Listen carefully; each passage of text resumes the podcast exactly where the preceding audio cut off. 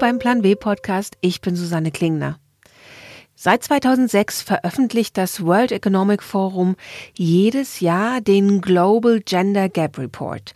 2018 wurden darin 149 Länder nach den Chancen für Frauen bewertet. Nach wirtschaftlicher Teilhabe, Bildungschancen, weiblicher Gesundheit und politischem Einfluss. Auf den ersten drei Plätzen landen jedes Jahr relativ zuverlässig die gleichen Länder. Island, Norwegen, Finnland und Schweden. Die Reihenfolge wechselt immer mal, aber in Skandinavien sind Frauen und Männer weltweit am weitesten gleichgestellt. Gerade wenn es um die Vereinbarkeit von Familie und Beruf geht, schauen wir Deutschen immer wieder sehnsüchtig Richtung Norden. Um besser zu verstehen, was genau anders läuft in Skandinavien, habe ich mich mit einem norwegischen Ehepaar verabredet. Norwegen landete 2018 im Global Gender Gap Index auf Platz 2, hinter Island. Line Hestwig ist Managerin bei der Allianz in München. Gemeinsam mit ihrem Mann Irwin Norseth kam sie vor sechs Jahren nach Deutschland. Und schnell merkten sie beide, dass hier einiges anders ist als in Norwegen. Es war kein Kulturschock für uns, aber wir war, ich war ein bisschen überrascht, dass Norwegen und Deutschland in Sachen Rollenbilder trotzdem äh, verschieden sind. Und das, was ich denke, im Vergleich zu nordischen Ländern herrscht in Deutschland und hier in Bayern die gesellschaftliche Erwartung, dass Mütter bei den Kindern zu Hause sind das ist anders. In, in Norwegen denkt man, dass man die beiden arbeiten sollen und äh, die beiden sollen sich auch um die Kinder äh, kümmern. Und es geht, weil das Arbeitsleben flexibler ist. Und Flexibilität zeigt sich dann wie? Man kann äh, früher vom Arbeit gehen im Nachmittag und es ist total normal, dass Top-Managers, Top-Chef oder Chefinnen früh von Arbeit geht, um die Kinder in Kindergarten oder in die Schule zu abholen. Dann verbringt man Zeit mit den Kindern im Nachmittag, man macht Abendessen und äh, Fußballspiele oder so.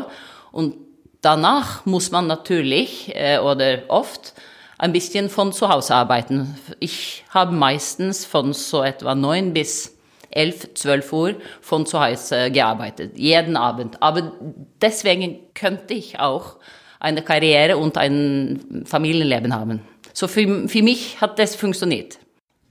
Und als Sie hergekommen sind, da war Ihre ältere Tochter 16 und Ihre jüngere Tochter 12. Also schon noch so in der Schule und da hat man ja auch immer viele Verpflichtungen. Wie war das dann als Mann dann beim Schulfest oder beim Wettkampf? Es gibt in, in der Schule gibt es diese verschiedenen Freizeitgruppen. Und das ist normalerweise 98 Prozent Frauen. Ja, es gibt ein paar andere in meiner Situation. Und jede Woche gibt es äh, verschiedene Aktivitäten und so, so das, das geht, ja. Und insgesamt ist es aber gut anerkannt, dann als Mann so die Familienrolle auch zu übernehmen. Also werden wir mehr wie Norwegen, also dass es alles egalitärer wird? Das ist äh, schwierig zu sagen natürlich. Mein, mein Eindruck ist, dass äh, für einen Deutscher die Position ist wichtig. Also die, die Visitkarten kommen schneller als in Norwegen. Also deine Visitkarte in Norwegen anschauen in einem sozialen Setting, das ist eigentlich eine Katastrophe. Das bedeutet, Okay, das ist wichtig für dich. Also ein bisschen hochnasig. Aber hier sieht es aus, dass es ist eine wichtige Information. Wo bin ich und wo bist du in diesem System? In Norwegen ist es mehr, dass man versucht, sich in Mitte. Also bist, bist du Professor, Eremitus, Doktor, Doktor, etwas, dann versuchst du, nein, nein, ich bin wie alle anderen. Aber ich habe gelesen in, in Zeitungen und so, dass die, die Deutschland verändert sich. München, Deutschland in generell ist sehr multikulturell. Aus der U-Bahn äh, hört man so viele verschiedene Sprachen und natürlich die ganze Gesellschaft verändert sich äh, damit. Ist für Sie genau die umgekehrte Erfahrung gewesen? Also, dass Sie gemerkt haben, Sie müssen Ihre Rolle als Mutter in Deutschland mehr nach vorne schieben, wo Ihr Mann dann merkt so, oh, ich müsste hier vielleicht meine Errungenschaften im Beruf mehr nach vorne schieben? Nein, eigentlich nicht. Aber das kann auch sein, weil ich aus Norwegen komme denke ich nicht darauf, weil das macht man nicht in Norwegen. Und ich habe eben ein Beispiel hier, wie, wie Frauen in Norwegen und in Deutschland wahrscheinlich verschieden sind. So wir äh, im Februar haben wir eine Geburtstagsfeier zusammen, Eugen und ich hier in München gemacht. Es war fast 100 Leute da. Viele, viele kamen aus Norwegen. Und dann eine Freundin von mir hier in Deutschland, sie waren da. Und sie hat nach dem Geburtstagsfeier zu mir gesagt, Sie hat nie früher so viele Powerfrauen in einem äh, Raum gesehen. Und das hat mich total überrascht. Wirklich, weil, weil ich denke nicht, dass meine Freundinnen Powerfrauen sind, Power Ladies. Hier in Deutschland denkt man, dass man anders ist, weil man ein Mädchen ist oder eine Frau ist. Äh, als ich in Norwegen, Norwegen aufgewachsen bin, habe ich nie darauf gedacht, dass ich ein Mädchen war. Ich hatte gedacht, dass ich gehe in die Schule, ich soll eine Ausbildung nehmen und ich soll ein gutes Job haben. Und ich bin ein Mensch, nicht äh, ein Mädchen oder eine Frau.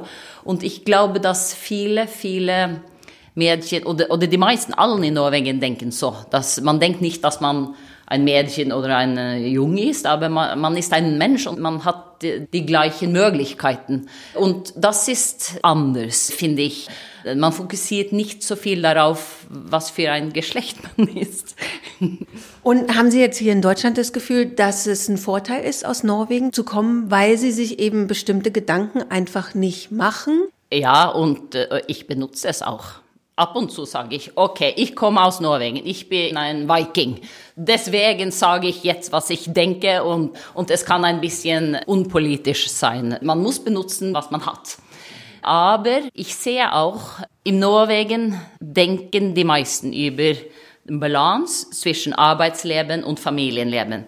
Ich glaube, dass hier in Deutschland denkt nicht Leute so viel darüber. Und als ich hier kam, ähm, habe ich viel zusammen mit einer Kollegin gearbeitet und sie hatte zwei kleine Kinder. Aber sie war immer im Büro, immer. Und sie war so etwa zehn Jahre jünger als ich oder so. Und ich hatte zu sie gesagt, du musst mehr zu Hause sein. Es macht keinen Sinn, so viel zu arbeiten.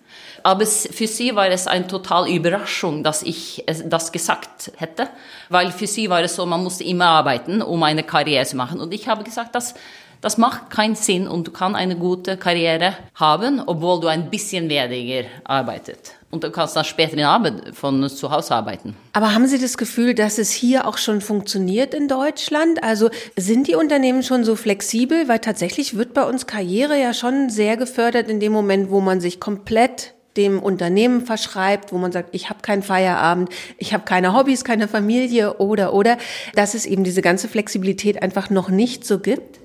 Ich sehe, und das ist wirklich wahr, äh, die letzten zwei, äh, drei Jahre, dass es sich auch in Deutschland verändert.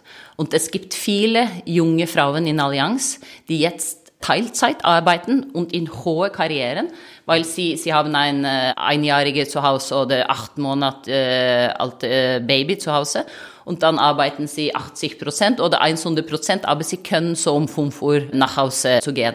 So jetzt passiert viel. Ich spüre es und ich sehe es und das freut mich. Nach einer kurzen Pause erzählen Line Hestwig und Irvin Norset, wie sie das in Norwegen gemacht haben mit ihren beiden Töchtern und ob das in Deutschland auch so gegangen wäre. Werbung. Der Plan W Podcast wird ermöglicht von LinkedIn, dem Karrierenetzwerk. Hier können sich Mitglieder austauschen, von anderen inspirieren lassen oder selbst Beiträge schreiben. Besonders Frauen können das Netzwerk für sich nutzen. Wie erzählt uns heute Natascha Hoffner. Ich bin Gründerin der Messe Rocks GmbH und Veranstalter der Messe Her Career, zwischenzeitlich die Leitmesse für die weibliche Karriereplanung in München. Die Gesellschaft habe ich vor dreieinhalb Jahren gegründet. Wir haben uns das Thema Frauen auf die Fahnen geschrieben und möchten für Frauen in der Arbeitswelt etwas verändern. Wie lange sind Sie denn schon bei LinkedIn und wie hängt es mit Ihrer Arbeit für und an Messen zusammen? Ich bin schon lange bei LinkedIn und zwischenzeitlich relativ aktiver User. Ich nutze natürlich LinkedIn unglaublich stark zum Aufbau von Netzwerken und Kontakten. Wir finden über LinkedIn Partner, aber auch Aussteller, Referenten. Entweder vernetzt man sich schon im Vorfeld oder dann äh, im Nachgang an die Messe. Es ist eine Riesenmöglichkeit, ja auch miteinander in Kontakt zu bleiben und über den Newsfeed auch äh, zu erfahren, was bewegt gerade den oder diejenige. Wenn Frauen sagen, sie hätten eigentlich auch Lust, sich mit ihrer Firma auf einer Messe zu präsentieren oder auch einfach angefragt zu werden als Referentin, was würden Sie denen denn empfehlen für Ihr Profil? Also worauf achten Sie als jemand, der so eine Veranstaltung organisiert? Also eine Aktualität hilft natürlich immer. Also es fängt ja schon damit an, dass man seinen in Anführungsstrichen Lebenslauf, also seine Stationen einfach mal abbildet. Das ist auch nicht mit viel Arbeit verbunden. Also das hilft, um auch sichtbar zu sein. Das heißt aber, wenn quasi die Messe rum ist, dann haben Sie erstmal Dutzende mehr Kontaktanfragen als sonst vermutlich, oder? Ja, da kommen ein paar zusammen. Und auch schon die ersten Frauen, die sich dann melden und sagen, ich habe da Wissen, was ich äh, gerne bereit bin äh, zu teilen. Und dazu ermutigen Sie die auch, sich direkt an Sie zu wenden. Absolut, na klar. Werbung am 5. und 6. Juni findet in Berlin der erste Plan W Kongress statt. Gemeinsam mit Ihnen wollen wir diskutieren. Wie können Frauen und Männer zusammen Wirtschaft innovativer, kreativer und erfolgreicher machen?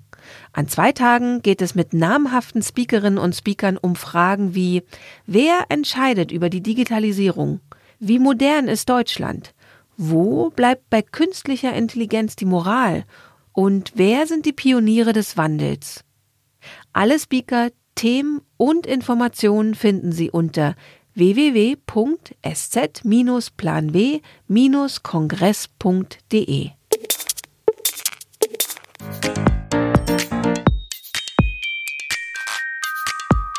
Line Hestwig und Irvin Norstedt haben gerade schon darüber gesprochen, dass es in Norwegen viel selbstverständlicher ist, dass beide Eltern arbeiten. Und dass es genauso selbstverständlich ist, und zwar für beide, das Arbeitspensum auch mal zu reduzieren oder flexibel zu arbeiten. Also zum Beispiel, nachdem die Kinder im Bett sind, noch was zu machen. Schaut man sich die Zahlen an, unterscheiden sich einerseits Deutschland und Norwegen gar nicht so sehr.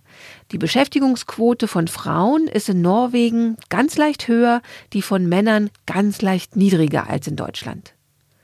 Schaut man auf die Teilzeitquoten, arbeiten auch in Norwegen mehr Frauen Teilzeit, nämlich fast jede zweite. Aber auch fast jeder dritte Mann arbeitet Teilzeit. In Deutschland arbeitet ebenfalls fast jede zweite Frau in Teilzeit, aber nur jeder zehnte Mann. Der große Unterschied liegt in der Art der Teilzeit. Im Durchschnitt arbeiten die Norweger 37,5 Stunden pro Woche und mehr als 40 Stunden darf nirgendwo gearbeitet werden. Und während Frauen in Norwegen eher auf eine 80-Prozent-Stelle gehen, arbeiten in Deutschland Frauen in Teilzeit im Schnitt nur 20 Stunden pro Woche. Gleichzeitig übernehmen Frauen in Deutschland mehr unbezahlte Arbeit als in Norwegen. Dort sind diese Arbeiten etwas besser verteilt auf Frauen und Männer. Was sich natürlich auch massiv auf die Einkommensschere zwischen Frauen und Männern auswirkt. In Norwegen wird darüber hinaus gerade heiß diskutiert, die Elternzeit zwingend paritätisch zwischen Frauen und Männern aufzuteilen. Line Hestwig erzählt, dass viele norwegische Frauen gegen diese Regelung sind, weil es längeres Stillen viel schwieriger machen würde. So kämpft jedes Land damit, Vereinbarungen zu finden, wie Frauen und Männer auch als Eltern gleichberechtigt leben können. Und neben dem Staat spielt das private Umfeld und also auch wieder die Kultur eine Rolle, wen eine Gesellschaft in der Verantwortung für die Kinder sieht. Vor allem die Mutter, wie immer noch ganz stark in Deutschland, oder vielleicht lieber alle miteinander. Für uns, wir hatten nette Nachbarn, ähm, äh, die auch kleine Kinder hatten. Und wir haben uns gegenseitig geholfen und unterstützt. So, wir waren vier Familien in, in die gleiche Straße mit acht Kindern. Äh, und das war super praktisch, weil wir könnten einander dann äh, helfen. Und die allen Familien haben ein Auto mit sieben äh, Sässen gekauft, weil dann, dann könnten wir zusammen dann in Kindergarten fahren. Und die acht Kinder waren auch in den gleichen Kindergarten. So, so das ist ein Beispiel dann, wie es war. Das andere, dass wir, Øyvind und ich, dann uns entschieden hatten, war, dass wir wollten einfach leben und nicht luxuriös. So wir hatten dann weiter in unserer relativ kleinen Wohnung gewohnt und dann nicht viel Geld für, für äh, Haus und Auto und so ausgegeben, sondern Geld für, für Hilfe äh, ausgegeben. Und das, das hat auch für uns Flexibilität gemacht. Haben Sie das Gefühl, dass das in Deutschland anders ist? Also, dass man eben versucht, schnell auf einen hohen Lebensstandard zu kommen, mehr Geld ausgibt, zum Beispiel für Auto oder Wohnen und eben weniger so in Freiheit investiert? Schwer zu sagen, aber, äh, und es gibt auch Leute in Norwegen, die die großen Hausen kaufen und äh, Autos und so. Und es gibt auch viel Geld in Norwegen. In Deutschland geht es natürlich ein bisschen um Status. Status geht auch um eine Karriere zu haben, äh, aber auch um Dinge zu kaufen. So, so kann es sein. Und es ist völlig möglich, Respekt zu bekommen, obwohl man nicht teure Dinge haben. Unsere Freunde sind, sind stolz auf uns. Und wir haben nicht so teure Dinge oder hatten nicht so teure Dinge. Job gibt mehr Status in Deutschland als in Norwegen. Natürlich auch in Norwegen ist es Status ein, ein gute Job zu haben, aber es nicht, weil man spricht nicht so viel oder so schnell äh, von, von dem Job in soziale Zusammenhängen. Äh, was wirklich Status in Norwegen ist, schnell Langlauf zu machen. Es gibt, es gibt diese verschiedenen äh, Competitions und alle diskutieren, ja, was war deine Zeit? Oh ja, da war so. Und man kann, man kann auf verschiedene Weise sein, aber ja, aber es ist super schnell auf Langlauf. Ah, oh, das ist super, super geil. Vielleicht ist es interessant zu hören, wie ist es eigentlich in Norwegen zu arbeiten? Und in die ähm, Wirtschaftszeitung von Norwegen gab es äh, vor ein paar äh, Jahren, jeden Tag gab es ein ähm, Interview mit, mit einem Ausländer. Und die Frage war, wie, wie ist es in Norwegen zu arbeiten? Und dann spricht man über, was ist passiert, ja, hast, hast du eine, hast du Fehler gemacht? Und es, ich glaube, es war ein Schweizer, der hat, äh, war Chef, neuer Chef für eine Arzneifirma. Und er hat, äh, ja, ich habe zwei Fälle gemacht. Und er, er wollte Informationen geben und er hat alle die Angestellten eingeladen, Freitagnachmittag, 4 Uhr. Und es gab keinen Mensch. Also 4 Uhr Freitag, also alle fahren äh, nach die Hütte. Also, also ich lache, weil es ist so, warum hast du 4 Uhr am Freitag genommen? Das ist, äh, das ist eine Mistake. Und der, er sagt auch, ja, ich, ich wollte viele Änderungen machen. Und ich habe viel überlegt und äh, hat eine Präsentation vorbereitet und er hat PowerPoints gemacht und äh, ich will das machen und das machen. Und es war komplett stille. Dann ein Arm geht auf und fragt, wer hat das entscheidet? Ich weiß es nicht genau, aber ich, ich denke, dass es ist vielleicht einfacher für die Leitung hier zu sagen, wir haben etwas überlegt und hier sind die neuen Instruktionen. Also das geht nicht in Norwegen. Das ist äh, Instruktion, das ist ein Vorschlag. Mietbestimmung ist äh, alles. Sie haben ja zwei Töchter, die werden jetzt, also eine ist schon erwachsen, die andere wird jetzt gerade erwachsen. Würden Sie denen eher wünschen, in Deutschland dann auch ins Berufsleben einzusteigen oder denken Sie dann eher, oh, die Mädels, die sollen lieber nach Norwegen gehen, weil es da einfacher ist? Ja, in Hauptsache ja, weil es, äh, es sieht aus, dass eine Karriere und äh, eine gute Familie leben in Norwegen besser ist und äh, die älteste Tochter studiert auch in Norwegen. Das Leben hier ist auch sehr, sehr gut. Deswegen ist es mehr ein, eine Frage über was, was ist möglich. Aber wenn es eine Chance gibt, dann will ich Deutschland empfehlen eigentlich. Also ich glaube, Deutschland und Skandinavien ist nicht so weit weg voneinander, kulturell äh, generell. Vielleicht ist mit Arbeit und Familie ist vielleicht ein von die Themen, die sind äh, am meisten weg voneinander, aber das nähert sich, ja. All die kleinen Anekdoten, die Line Heswig und Irvin Norset erzählen, das frühe Nachhausegehen, das für alle selbstverständlich ist, auch für Managerinnen und Manager, die Vergemeinschaftlichung der Kindererziehung, sei es mit Freunden und Nachbarn oder auch das Recht auf Kinderbetreuung, mit dem Norwegen Vorbild für den deutschen Anspruch auf einen Kita-Platz war, die stehen für eine Kultur, in der die Berufstätigkeit nicht über allem anderen steht sondern in der es ganz normal ist, das Privatleben mindestens genauso wichtig zu nehmen, wenn nicht sogar wichtiger. Und wahrscheinlich müssen wir auch genau über diese Themen sprechen, wenn es um die Vereinbarkeit von Familie und Beruf geht. In Deutschland ist viel zu oft noch das Ziel, Frauenleben denen von Männern anzupassen. Also zu schauen, wie können die auch Vollzeit arbeiten. Und Vollzeit heißt dann 40 Stunden oder mehr. Und natürlich fragen sich ganz viele Frauen und auch immer mehr Männer, ob das überhaupt Sinn ergibt, ob das einer Familie überhaupt gut tut. In Norwegen scheint die Lösung zu sein, dass Männer ein, ich sag mal, weiblicheres Leben führen, also in dem Familie, Kinder, Freizeit ganz selbstverständlich mehr Platz haben. Das war der Plan W Podcast für diese Woche. Ich bin Susanne Klingner.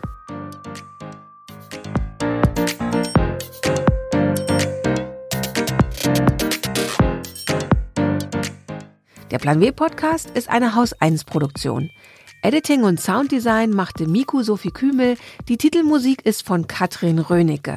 Das Cover gestaltete Dirk Schmidt. Wenn Sie keine Folge verpassen wollen, abonnieren Sie uns bei iTunes, Spotify, Deezer oder in der Podcast-App auf Ihrem Handy. Eine solche Podcast-App finden Sie leicht im App Store oder Game Center. Laden Sie sie herunter und gehen Sie dann auf Suchen oder Hinzufügen, geben Sie Plan W ins Suchfenster ein und klicken Sie anschließend auf Abonnieren. So bekommen Sie jede neue Folge direkt aufs Handy. Alle Podcasts der Süddeutschen Zeitung finden Sie unter www.sz.de slash podcast. Alle Ausgaben von Plan W finden Sie im Digitalkiosk der SZ unter www.sz.de slash plan w